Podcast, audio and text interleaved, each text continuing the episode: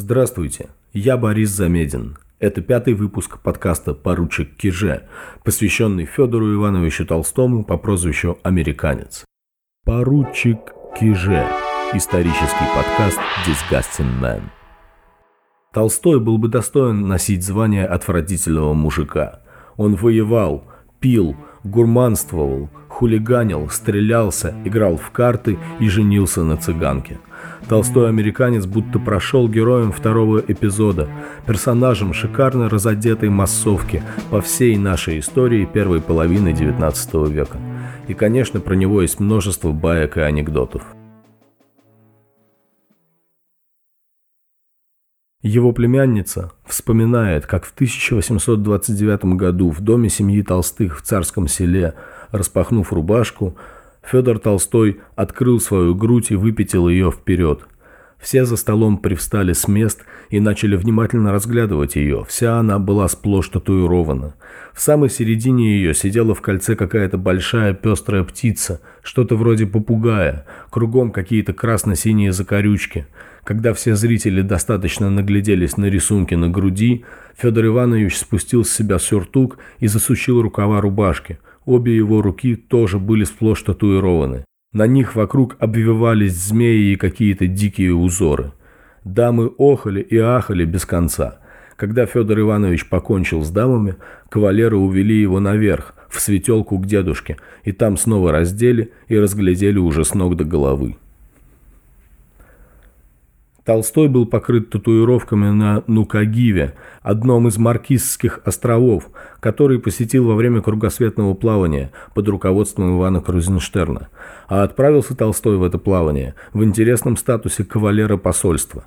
Это значило, что основной его задачей было блистать, красоваться и своим внушительным видом впечатлять иностранцев. Чего же такого особенного было в нашем герое? Для начала ему повезло родиться в богатой семье. Толстые были очень влиятельны. Федора, родившегося в Москве в 1782 году, уже в 1791 записали в лейб-гвардии Преображенский полк сверхкомплекта. Это была обычная практика среди дворян – записывать сыновей как бы в запас полка, еще детьми, чтобы к совершеннолетию они вступали в действительную службу уже в приличных чинах. Павел I отменил эту возможность, но Толстого все же успели пропихнуть в первый полк империи – в 16 лет, не окончив морской кадетский корпус, где из него пытались сделать моряка, Федор Толстой вступил в Преображенский полк прапорщиком, и тут началась его слава. Показателен круг его полковых друзей – князь Шаховской, драматург, граф Воронцов, полководец и герой, Сергей Марин, впоследствии соучастник убийства Павла I, Денис Давыдов, легендарный воин и поэт, князь Долгоруков, близкий друг императора Александра – Толстой попал в высшие круги Петербурга и России, но и сам не отставал от друзей, поэтому о нем осталось столько воспоминаний. Граф Толстой был человек эксцентрический, писал о нем критик Фадей Булгарин.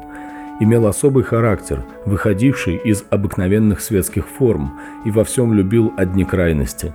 Все, что делали другие, он делал в десятеро сильнее. Тогда было в моде и в нравах молодечество – и граф Толстой довел его до отчаянности.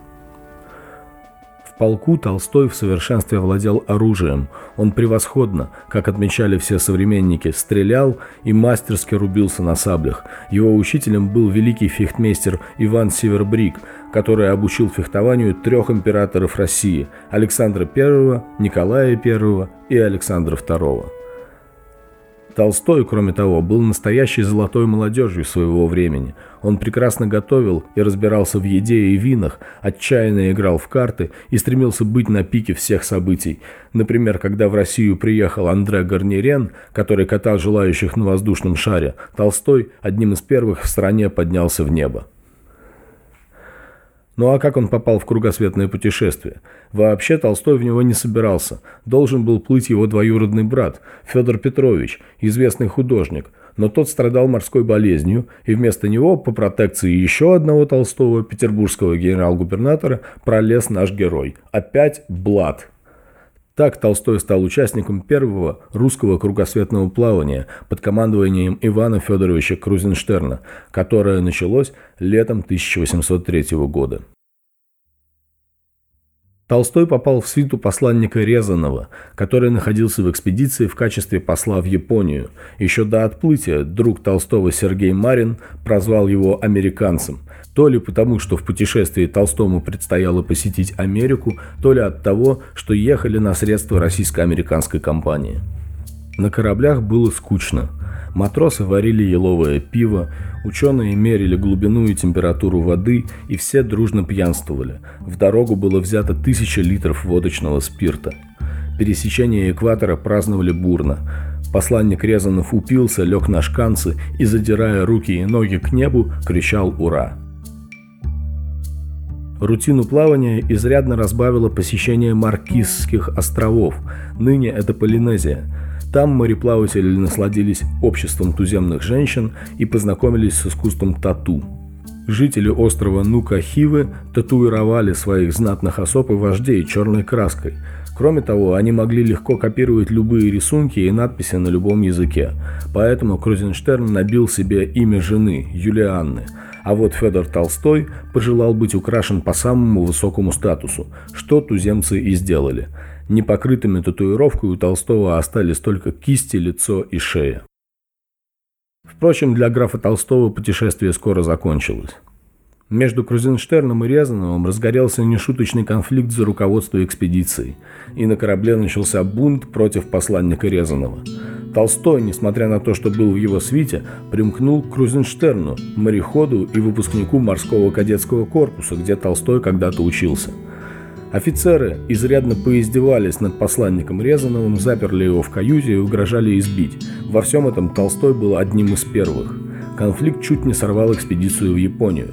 По прибытии для остановки на Камчатку Резанов вызвал к себе губернатора Павла Кошелева и показал ему личное предписание императора Александра о посольстве в Японию.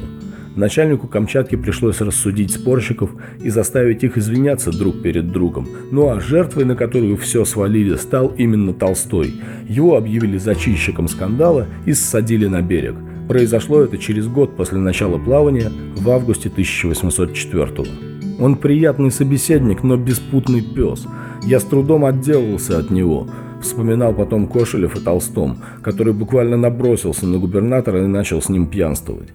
Также Толстой накупил на Камчатке алиутской одежды, оружия и безделушек, которые потом будет показывать друзьям и рассказывать, будто он и вправду заезжал в русскую Америку. На деле, как доказывает Михаил Филин, чьей прекрасной биографией Толстого я пользуюсь для этого подкаста, Толстой не был в Америке, а отправился морем в Охотск, нанявшись в качестве матроса на какое-то купеческое судно.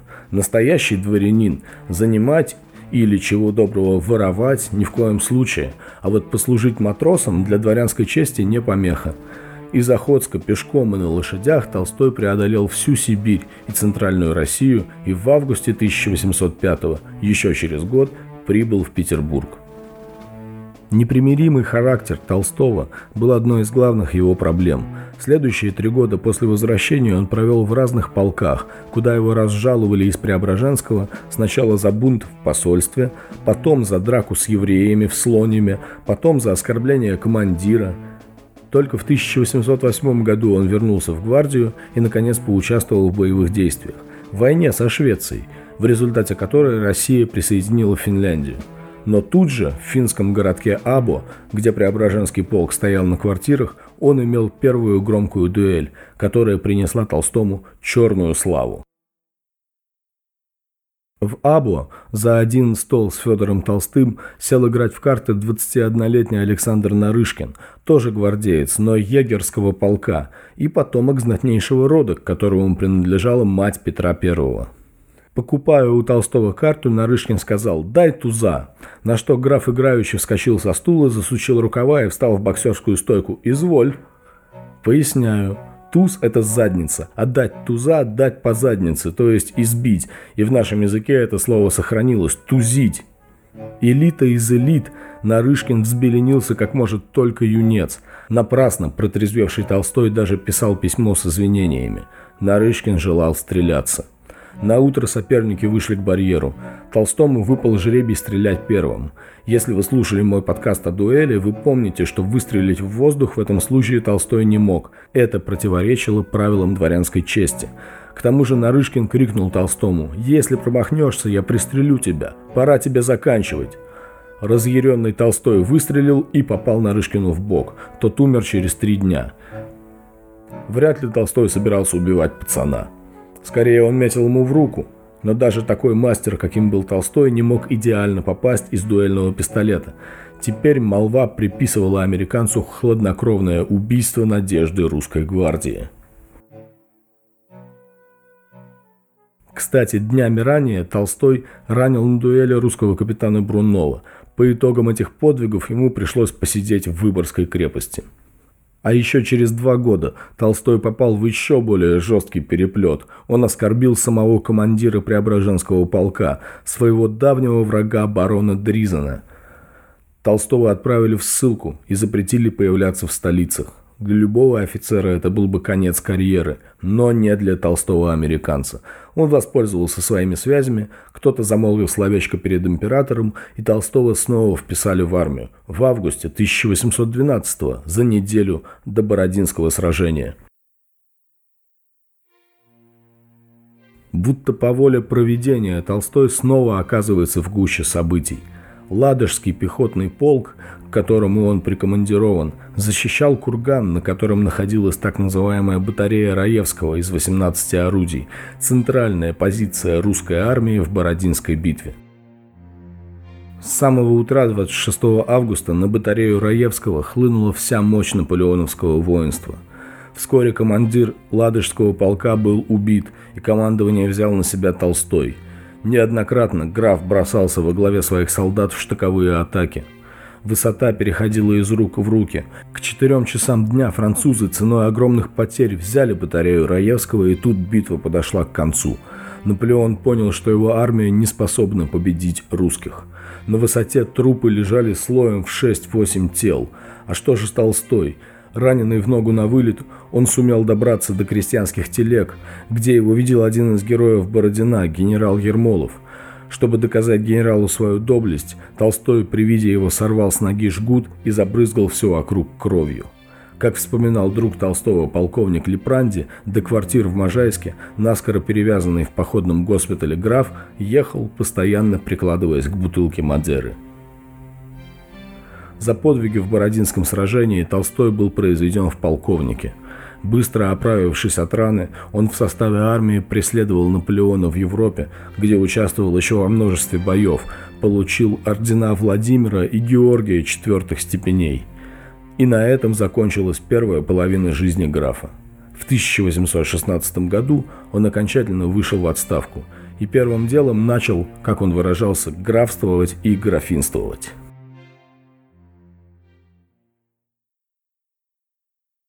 Поручик Киже. Исторический подкаст Disgusting Man. Как пили русские графья в те времена? Лихо. У Толстого дома шампанское хлестали как воду. Насчет же шампанского, писал он князю Гагарину во Францию, готов продать и свои не только канделябры, но даже и подсвечники. Буду сидеть в потьмах и буду пить. Дай только знать, куда переслать деньги и сколько, за два ящика первейшего сорта. Пили еще водку, наливки, бордоское красное и пунш. Поэт Василий Жуковский, как вспоминал сам граф, очень спешил и к жареному бывал всегда готов. Князь Вяземский, другой известный пробочник тех времен, называл это «напиться дамут», а толстой американец использовал выражение «в пол упитой», а такую жизнь называл жестоким угаром. «Можешь спрашивать, жив ли я, но никогда не спрашивай, пью ли я», пишет американец Вяземскому. «Пью, да еще как, воровски от жены. Без зелена вина не зелена для меня и природа майская, признавался он друзьям в другом письме. Бывал Толстой в завязке, которую переносил с честью. Происходило это обычно по причине бед в семье. У Толстого было много детей, которые часто болели, и ему приходилось экономить, чтобы обеспечивать их лечение. Как-то раз из Москвы в дальний путь провожали приятеля Толстого, офицера одного из полков. Пиры шли не одну неделю. Толстой присутствовал на каждом из них и не брал в рот ни капли. Проводив приятеля в последний день далеко за город, абсолютно трезвый Федор Толстой и пьяный в дупель Денис Давыдов морозной ночью возвращались в санях в Москву. Вдруг Толстой кричит кучеру «Стой!». Сани остановились. Толстой разбудил Давыдова. «Голубчик Денис, ну хоть дохни на меня!» Но если граф пил, то относился к этому серьезно и других заставлял. Как-то в английском клубе перед ним сидел барин с огромным красно-сизым носом.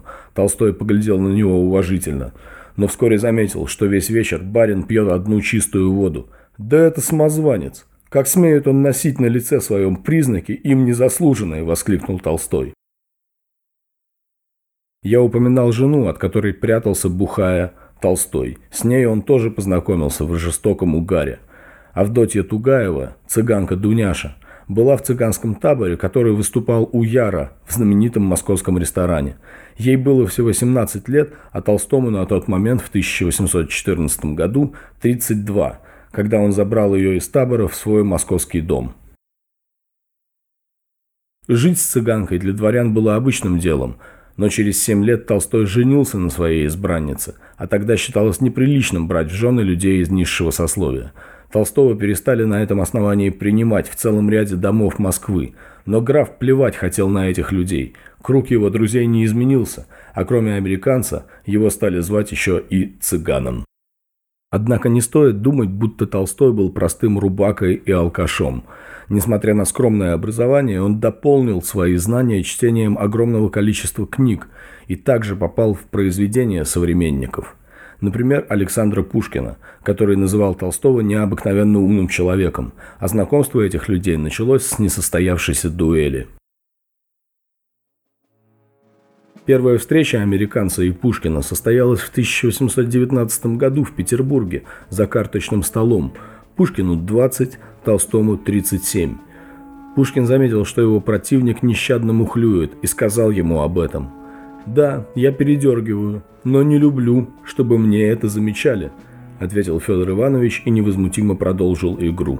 Но граф решил проучить уже знаменитого юнца и распространил слух о том, что Пушкина якобы выпороли в канцелярии Министерства внутренних дел, как бунтовщика – Слух распространился в приличном обществе, и это, конечно, было достойно дуэли. Однако Пушкин узнал источник клеветы лишь в Кишиневе, куда был сослан. Не имея возможности встретиться с Толстым, он написал эпиграмму. В жизни мрачной и презренной был он долго погружен. Долго все концы вселенной осквернял развратом он, но, исправясь понемногу, он загладил свой позор, и теперь он, слава богу, только что картежный вор. По признанию самого поэта, это должна была быть пощечина. Федор Толстой, конечно, прочел эти строки и даже что-то отвечал, разумеется, не столь хлесткое. Через долгих шесть лет Пушкин, возвращенный из ссылки, оказался в Москве и в первый же день поручил своему другу Соболевскому вызвать американца на дуэль. Но Толстого не оказалось в Москве, а то бы не ровен час солнце русской поэзии закатилось еще в юности – к счастью, после этого противников помирили, да настолько, что Толстой не только выпивал с Пушкиным, но даже стал его сватом.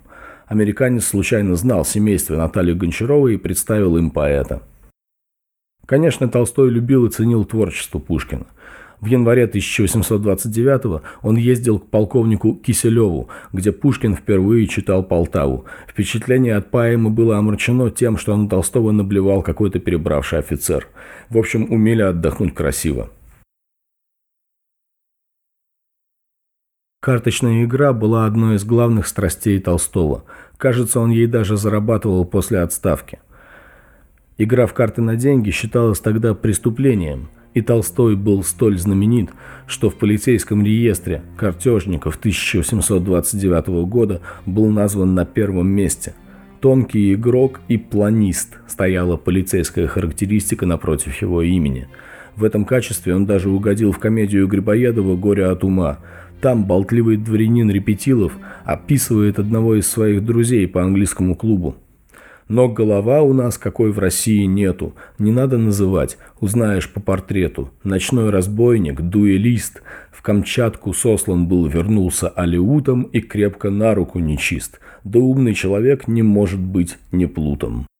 Толстой был не против плута. Неоднократно, впрочем, он пенял Грибоедову «Напиши, в Камчатку черт носил, потому что сослан я никогда не был, но больше его беспокоило другое. Ты зачем написал, что я на руку нечист? Но ты же играешь нечисто, это все знают. Так и пиши в картишках на руку нечист, а то подумают, что я взятки брал или табакерки воровал со стола. Как видим, Грибоедов в итоге ничего править не стал, а Толстой не изменил своим привычкам, ведь среди дворян шулерство не считалось неприемлемым. Это называлось всего лишь «играть наверняка». «Только одни дураки играют на счастье», — говорил Толстой. А вот взыскивать карточные долги он умел. Один князь решил, что может не отдавать карточный долг, пользуясь своей знатностью. Толстой написал ему, «Если вы не выплатите долг, я не пойду искать правосудие в судебных местах, а отнесусь непосредственно к лицу вашего сиятельства». Но денег, полученных за ламберным столом, все равно не хватало. В первую очередь потому, что дома у графа происходила беда за бедой – Летом 1819 года умерли все три его маленькие дочери.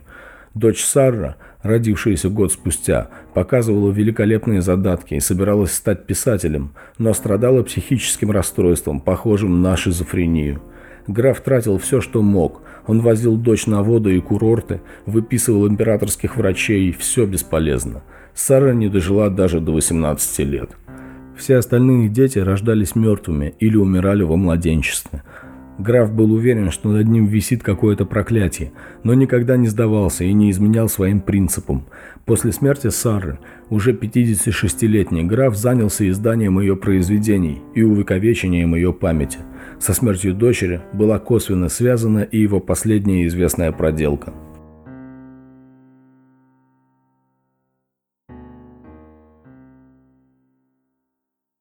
Сороковые Толстой уже был легендой.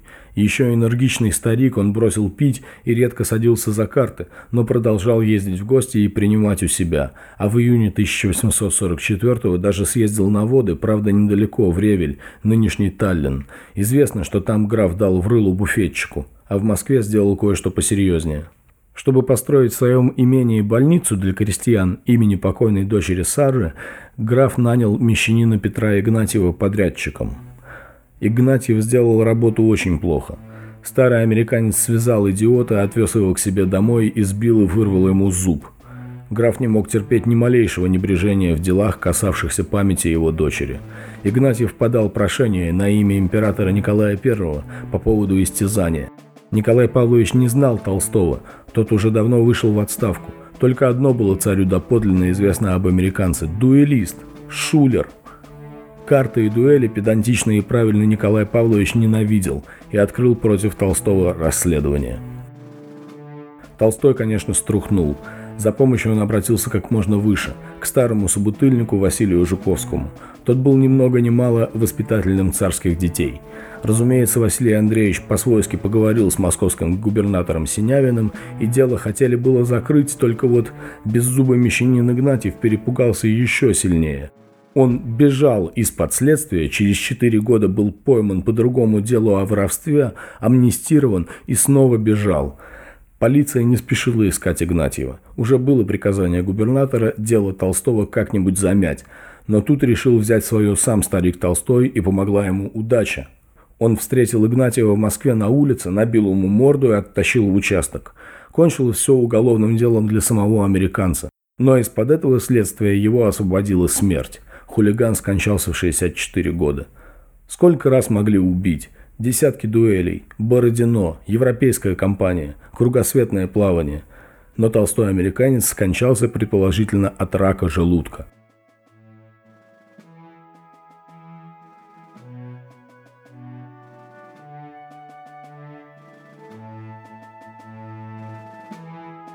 Стоит ли подводить мораль и итог этой повести – вот Федор Толстой американец на Камчатском берегу, машет шляпой в сторону уходящего корабля «Надежда», с которого его спустили на берег.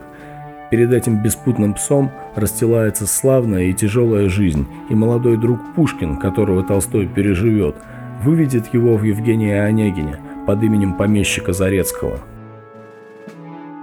В пяти верстах от Красногорья, деревни Ленского, живет и здравствует еще до ныне в философической пустыне Зарецкий, некогда буян, картежной шайки атаман, глава повес, трибун трактирный, теперь же добрый и простой, отец семейства холостой, надежный друг, помещик мирный и даже честный человек. Так исправляется наш век.